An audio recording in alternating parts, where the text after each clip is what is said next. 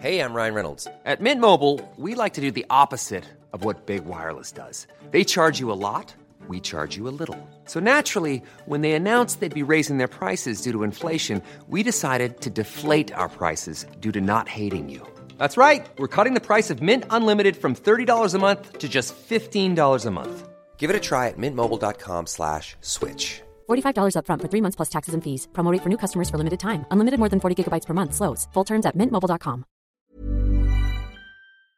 Les amis, bienvenue. J'espère que vous allez tous très bien et très content de vous retrouver pour cette nouvelle analyse pour parler de cette victoire assez extraordinaire du Paris Saint-Germain. 7-2, festival et avalanche de buts. Une MNM en très très grande forme, doublé de Bappé, doublé de Messi, je crois un doublé de passe D aussi. Et un seul but pour Neymar, mais un contre son camp provoqué, un match fantastique dans, dans l'ensemble de sa part. J'ai trouvé que Léo Messi, bien sûr, avait été extraordinaire. Peut-être Neymar, je le mets encore au-dessus, statistiquement non. Mais Neymar, quand il est dans... Après, non. Franchement, non. Messi au-dessus parce qu'il a fait des choses juste hors normes et à son niveau, en gros, mais c'est un délire. Et Neymar, c'est aussi un délire.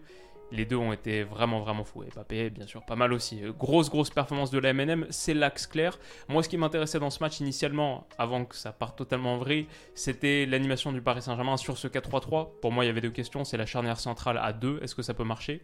Et le milieu à 3, est-ce que ça peut marcher? C'était Renato Sanchez, Fabian Ruiz et Vitinha, qui est peut-être euh, un cran plus... Ah, ici qui participe, parce que je pense Bernat est là, ou alors c'est Bernat et Vitinha, on ne voit pas trop, parce qu'avec les fumigènes, euh, et en plus vous ne voyez pas avec ma tête, c'est juste là, mais avec les fumigènes du Maccabi Haifa qui s'étaient invités en nombre, c'est un petit peu plus difficile de lire sur ce début de match, mais en gros, on était sur un trident, et j'ai trouvé qu'initialement c'était un petit peu dur pour Renato Sanchez d'incarner et d'endosser le rôle de la construction, bien cerné entre les deux attaquants du Maccabi Haïfa qui pressaient assez haut. Et on le voit sur cette séquence, en gros, Neymar décroche, remise pour Renato Sanchez en troisième homme face au jeu, mais il il s'est pas assez bien déplacé, il s'est pas assez bien bougé dans l'espace, et du coup ça fait que la remise est un peu trop devant lui et qu'il va perdre le ballon finalement au contact à l'épaule.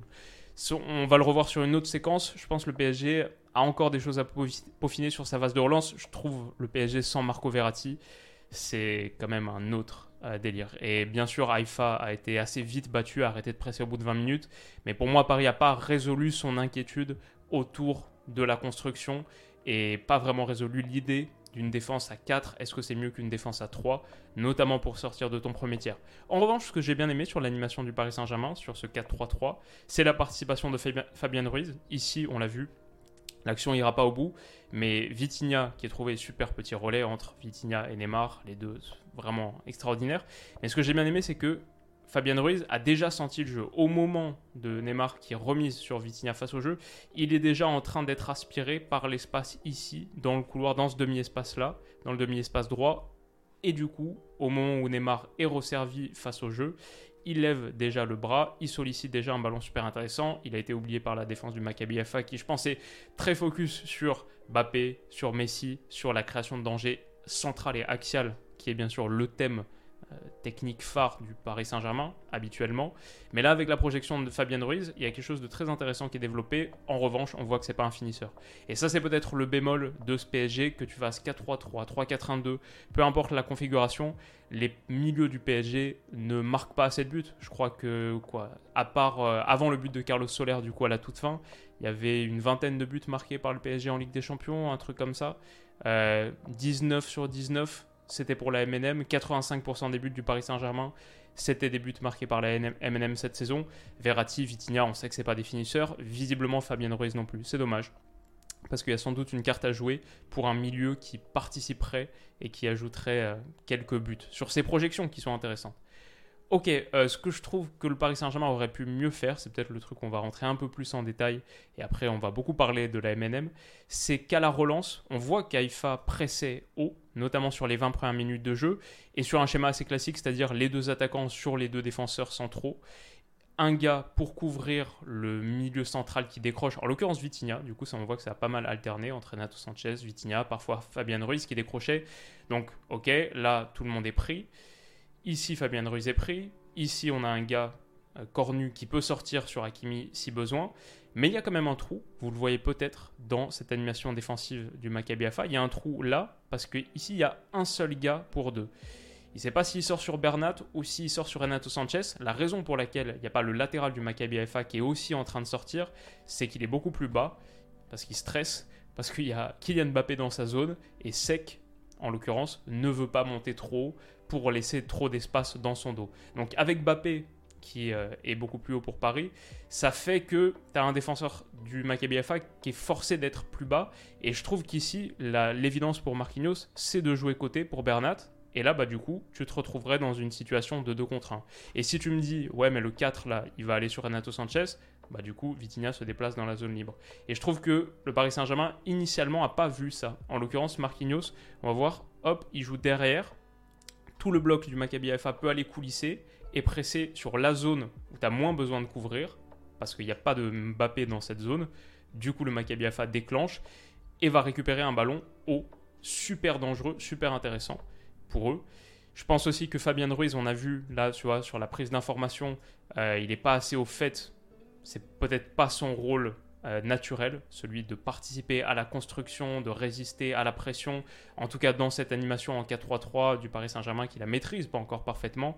Bon, il n'a pas vu que Cornu rôdait, et ça fait qu'au moment où il est servi, euh, il n'est pas en train de faire cette course vers l'arrière pour battre Cornu. Et du coup, bah, le Paris Saint-Germain perd le ballon. Ce qui est dommage, parce que je pense que tu aurais pu euh, te rendre la vie bien plus simple, juste là, en jouant à gauche, et en profitant de ta supériorité numérique naturelle.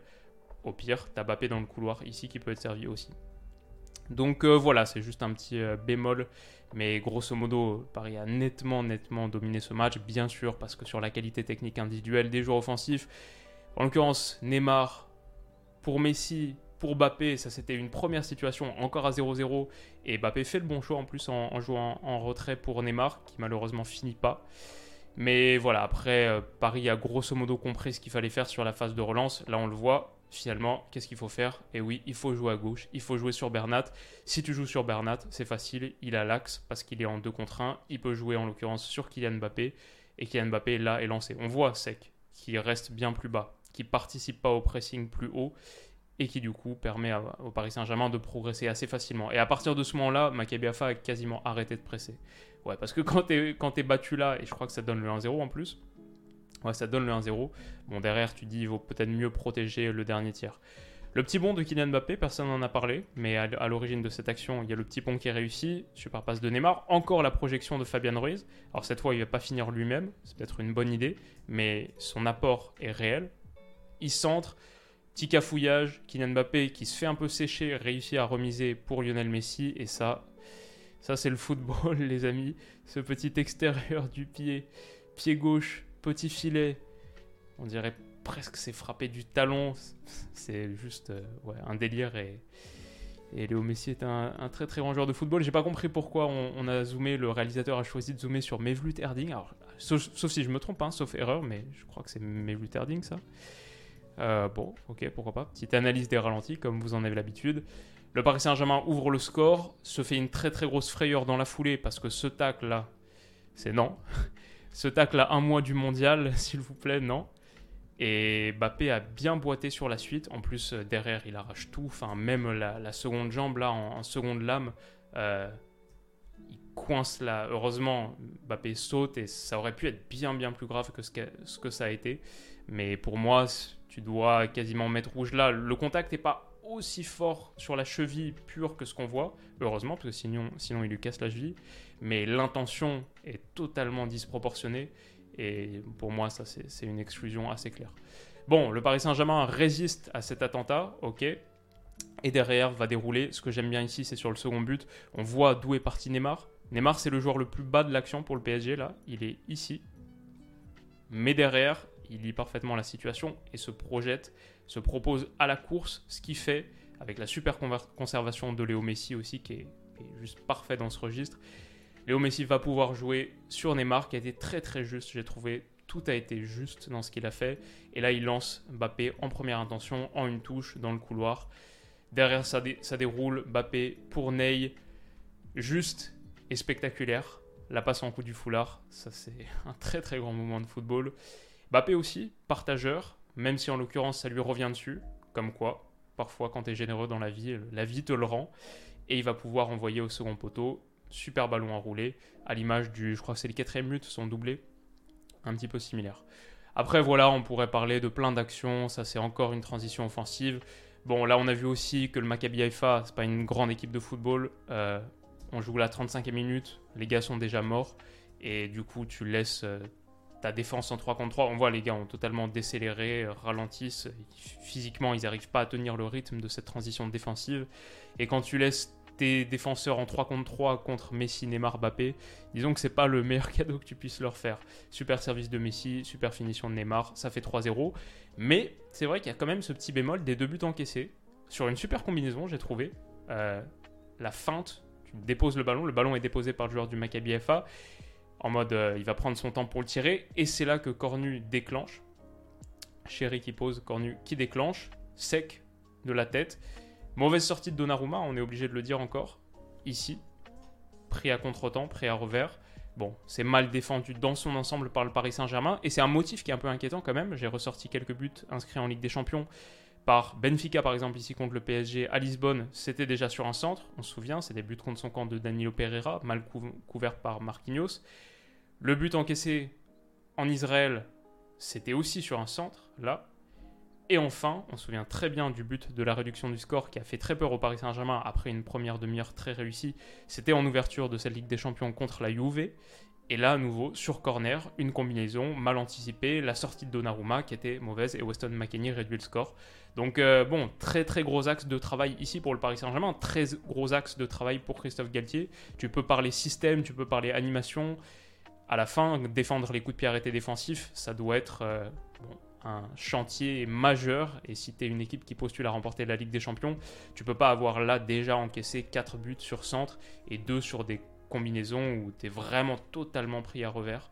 Voilà, c'est le petit bémol de cette partie, évidemment. Parce qu'il y en aura un autre qui sera encaissé. Du coup, ça veut dire sur les quoi? 5-6 buts? 6 buts que le PSG a encaissé cette saison en Ligue des Champions, il y en a 5 sur centre. Et, euh, et l'autre, c'est un penalty. Ok, derrière, bon, ça déroule. Le 4-1 juste avant la mi-temps, hop, hop, hop.